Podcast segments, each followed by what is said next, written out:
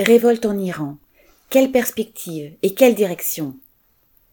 À la suite du décès de Marsa Amini, 22 ans, morte le 14 septembre sous les coups de la police des mœurs de Téhéran, parce qu'elle portait mal son voile, la contestation du régime des ayatollahs, qui dirige depuis 1979 la République islamique d'Iran, a pris de l'ampleur aux images de femmes brûlant leur voile dans la rue, au slogan phare du mouvement, ouvrez les guillemets, femme, vie, liberté, fermez les guillemets, se sont vite ajoutés les mots d'ordre, ouvrez les guillemets, mort au dictateur, fermez les guillemets, ouvrez les guillemets. Khamenei, tu es un meurtrier, nous t'enterrerons, fermez les guillemets, ouvrez les guillemets. Abat l'oppresseur, qu'il soit roi ou guide suprême, fermez les guillemets. Reprise un peu partout dans tout le pays. La contestation touche toutes les grandes villes, dans toutes les régions, que la population appartienne à des minorités ethniques ou non, qu'elles soient chiites ou sunnites. Des manifestants, femmes et hommes, jeunes et déterminés. La détermination des manifestants, femmes et hommes réunis, est frappante. Les femmes qui circulent ostensiblement sans voile savent qu'elles risquent d'être battues par la police, arrêtées et torturées en prison, mais cela ne les arrête pas. Ouvrez les guillemets. Je me bats, je meurs, je récupère l'Iran, fermez le guillemets, scandent certains manifestants. Une banderole proclamée mi-octobre à Téhéran, ouvrez le guillemets. Nous n'avons plus peur de vous et nous allons vous combattre, fermez le guillemets. Et il y a d'ailleurs des blessés et des morts du côté des forces de répression. Dès les premiers jours, les proches de l'ayatollah Khamenei ont exhorté la police et les pasdarans, les gardiens de la révolution, à, ouvrir les guillemets, ne montrer aucune pitié, fermez les guillemets, et à, ouvrez les guillemets, ne pas épargner les criminels, fermez les guillemets. Selon l'association Iran Human Rights, plus de 240 personnes avaient déjà été tuées au 15 octobre et des milliers d'autres blessés, un chiffre précis étant difficile à établir car les blessés fuient les hôpitaux où les sbires du régime viennent les arrêter, comme 8000 manifestants l'ont déjà été dans plus de 100 villes. Dans deux régions plus pauvres que les autres, où la population est majoritairement sunnite et non pas chiite, comme les ayatollahs au pouvoir, le Kurdistan et le Sistan el Baloutchistan, la répression a été particulièrement violente. Au Kurdistan iranien, région où vivait Marsa Amini, les opposants origines sont plus organisés, souvent sur les bases nationalistes kurdes, parfois en se revendiquant du maoïsme ou du communisme. Sous prétexte que certains manifestants étaient armés, la police et les pasdarans ont tiré à balles réelles, tuant au moins 30 personnes. Au Baloutchistan, le viol et le meurtre d'une jeune Baloutch de 15 ans par le chef de la police du port de Chabahar se sont ajoutés à la colère suscitée par la mort de Marsa Amini pour déclencher des émeutes populaires. La répression a fait plus de 50 morts, tandis que deux colonels des Pasdarans été tués. Une autre caractéristique de cette contestation est la grande jeunesse des participants. La révolte ne touche pas seulement des étudiants qui ont imposé la suspension des cours, puis des occupations d'université, à Téhéran et dans une dizaine d'autres villes, au cri de, ouvrez les guillemets, les étudiants préfèrent la mort à l'humiliation, fermez les guillemets, avant d'être délogés manu militari et embarqués en garde à vue ou en prison, elle touche des élèves du secondaire, et d'abord des filles, parfois même du primaire, arrachant le portrait de l'ayatollah qui trône dans toutes les classes, lui faisant un doigt d'honneur sacrilège, refusant de porter le voile et se rendant à des manifestations interdites. Le Conseil de coordination des enseignants du primaire, qui avait organisé, en dehors des syndicats officiels, une longue grève pour les salaires fin 2021 et, et début 2022, dénonce l'intrusion de la police dans les établissements scolaires et la délation par certaines directrices. Ainsi, le 17 octobre, Asra Panahi, 16 ans, qui avait refusé de participer à une manifestation imposée de soutien au régime, est morte à Ardabil sous les coups de la police la mort de deux autres lycéennes de 16 ans tuées au cours d'une manifestation et les pressions du pouvoir sur leurs familles pour qu'elles avalisent une version officielle mensongère des causes de leur décès ont renforcé la colère. Parmi les victimes de la répression, 23 auraient entre 11 et 17 ans selon Amnesty International. un juge de Téhéran condamne systématiquement les mineurs arrêtés à un an de prison, 74 coups de fouet et un an de présence obligatoire à la prière du vendredi. Cela n'arrête pas ces jeunes. La révolte et la détermination ne sont pas une question d'âge. Une contestation populaire. En s'en prenant violemment à la jeunesse, le régime a suscité une large réprobation dans le pays. Des personnalités sportives, comme les footballeurs de l'équipe nationale, ou culturelles, jusque-là loyales au régime, ont marqué leur soutien à la révolte.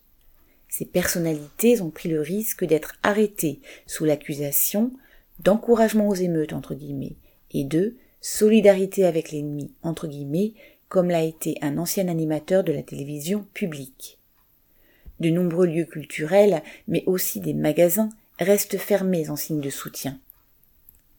Le soutien n'est pas limité à la petite bourgeoisie, il semble plus profond.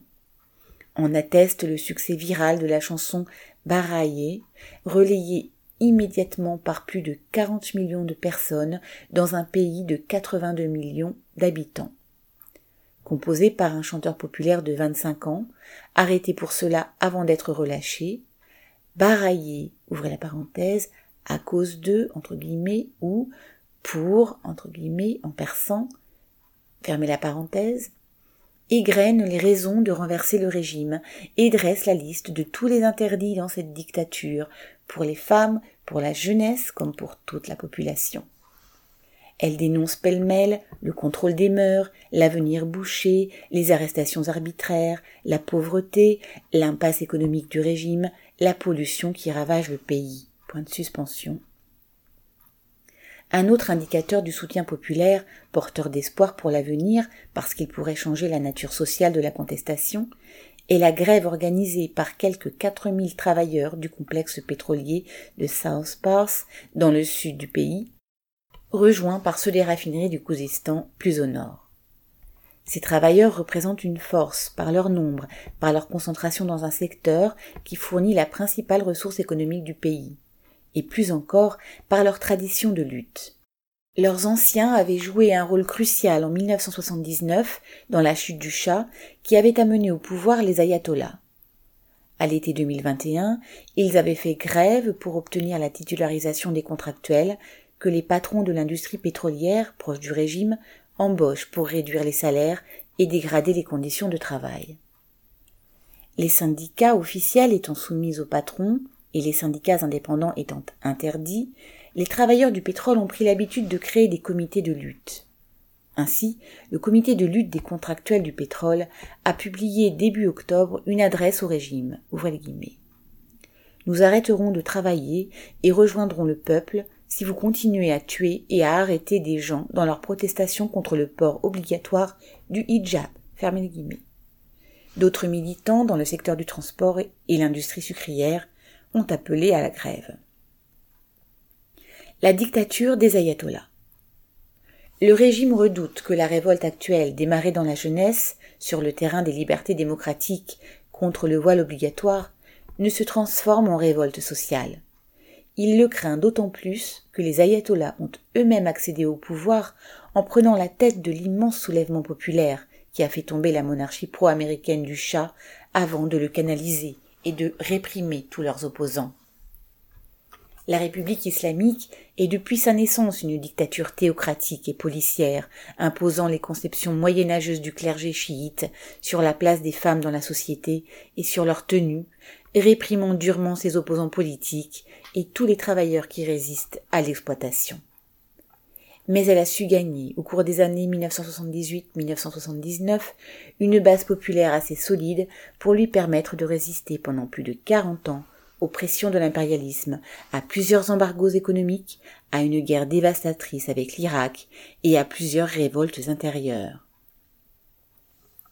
En apparaissant comme un opposant irréductible à la dictature militaro-policière du Shah, l'ayatollah Khomeini, 1902-1989 entre parenthèses, chef du clergé chiite, emprisonné puis exilé pendant quinze ans en Irak puis en France, s'est imposé comme le dirigeant du soulèvement populaire qui dura des mois en 1978-1979.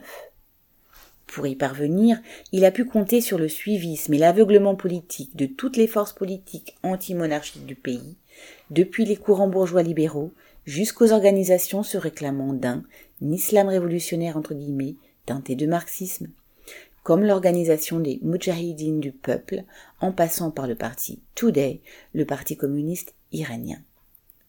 Sous prétexte de faire l'unité contre le Shah, sous prétexte que Khomeini, le clergé chiite qui le suivait et les ministres qu'il contrôlait étaient extrêmement populaires dans les milieux pauvres, tous les partis d'opposition, qu'ils soient laïcs, libéraux ou marxisants, l'ont reconnu comme la direction du mouvement.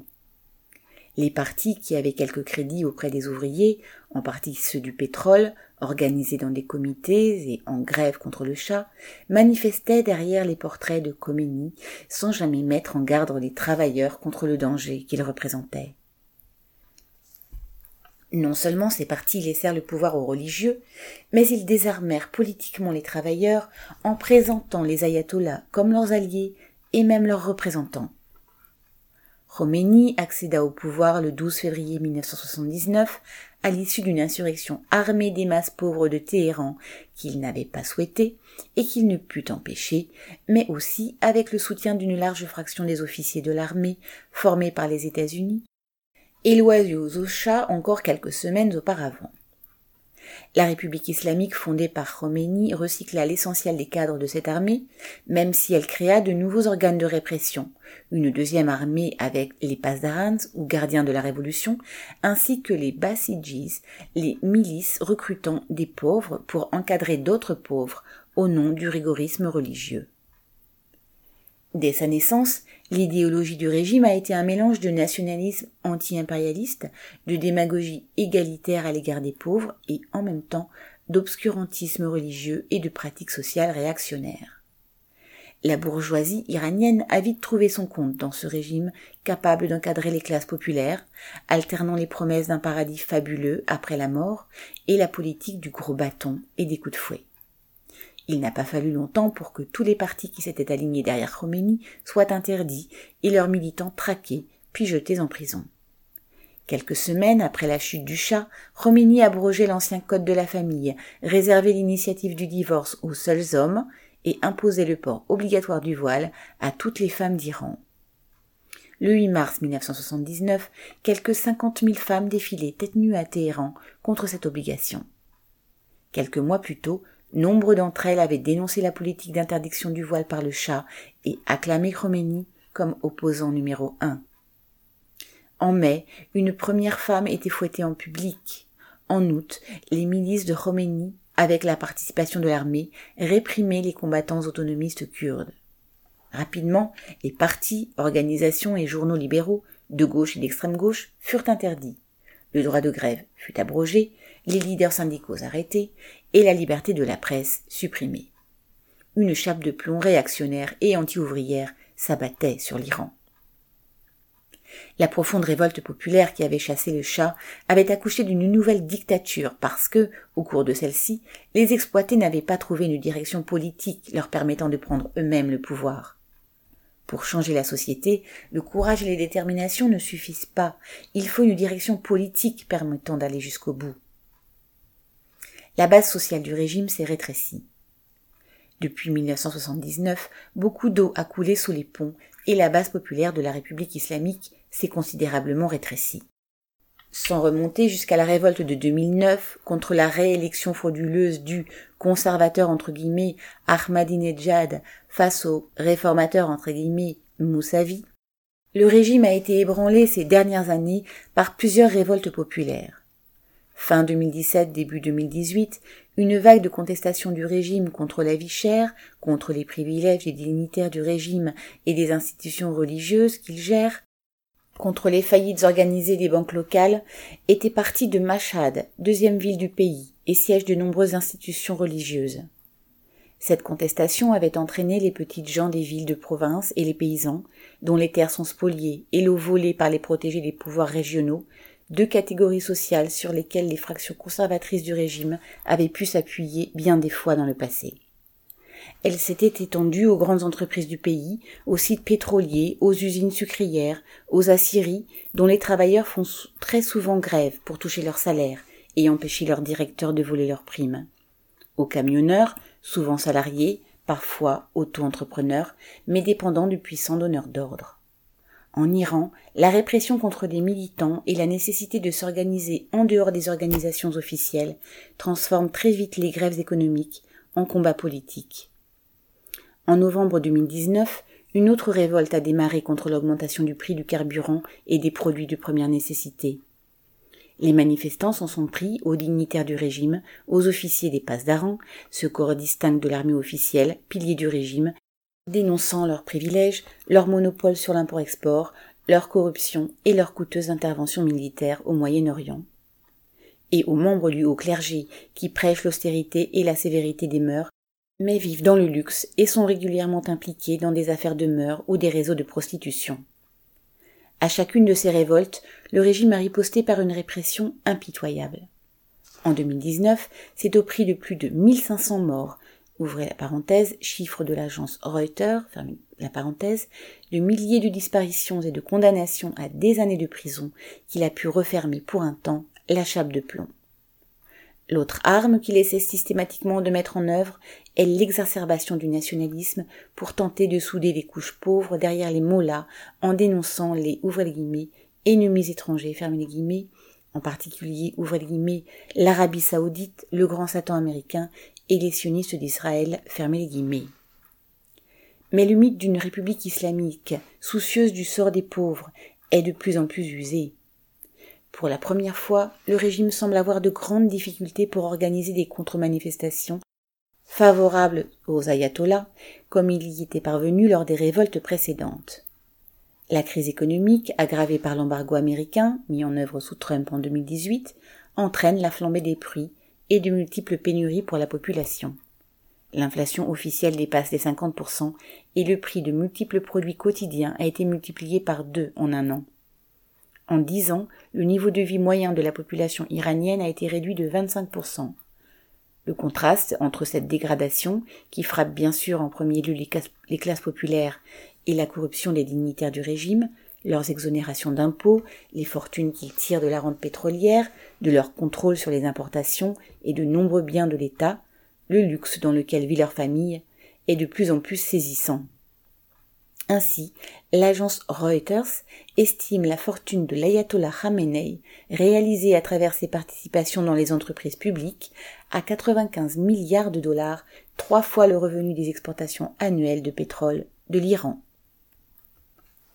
L'attitude des impérialistes face à l'Iran. Le régime a beau dénoncer les ingérences étrangères dans la révolte en cours, la réalité est que les gouvernements impérialistes, américains comme européens, se font surtout remarquer par leur silence complaisant. À part quelques critiques bien diplomatiques contre, ouvrez les guillemets, la répression violente, fermez les guillemets, et l'annonce de nouvelles sanctions contre l'Iran, L'attitude de Biden ou Macron face à la dictature brutale de Ramenei tranche avec celle qu'ils affichent actuellement face à Poutine. Pour l'administration américaine, ouvrez guillemets, un changement de régime en Iran n'est pas la priorité, fermez guillemets. Du côté d'Israël, c'est, ouvrez l'attentisme et la prudence, fermez les guillemets, ouvrez la parenthèse, courrier international, fermez la parenthèse, qui priment. Si, depuis des décennies, les puissances occidentales et surtout les États-Unis cherchent à affaiblir le régime des mollahs, arrivés au pouvoir en chassant leurs protégés et en faisant de la dénonciation du, ouvrez guillemets, grand Satan américain, fermez les guillemets, son fonds de commerce politique, elles ne veulent surtout pas que ce régime tombe à la suite d'un soulèvement populaire qu'elles redoutent plus que tout. Dès le départ, elles ont composé avec lui. Si elles ont poussé dans les années 1980 l'Irakien Saddam Hussein à déclencher une guerre contre l'Iran de Khomeini, elles ont très vite vendu des armes à ce dernier. Ouvrez la parenthèse, Iran Gate en 1985, fermez la parenthèse, pour maintenir un équilibre meurtrier entre les deux pays. Même la rivalité entre l'Iran et l'Arabie saoudite permet aux dirigeants impérialistes de maintenir les princes saoudiens sous pression. Au fond, Biden ou Macron ne sont pas plus gênés par la brutalité de l'Iranien Khamenei que par celle du Saoudien Mohamed Ben Salman. Et si l'Iran est moins docile que les deux alliés régionaux de l'impérialisme, l'Arabie saoudite ou Israël, il joue lui aussi le rôle de gendarme au Moyen-Orient. Ainsi, les États-Unis ont-ils choisi de favoriser des partis et milices chiites très liés à l'Iran pour reconstituer l'appareil d'État irakien après la chute de Saddam Hussein, renforçant le poids des Pasdarans dans la région.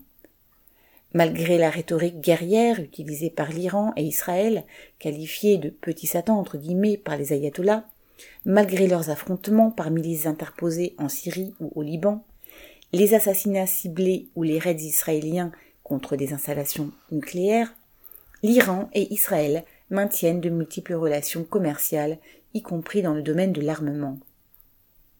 Ces derniers temps, la presse a beaucoup commenté la livraison par l'Iran à la Russie de drones kamikazes et du missile lancé contre l'Ukraine.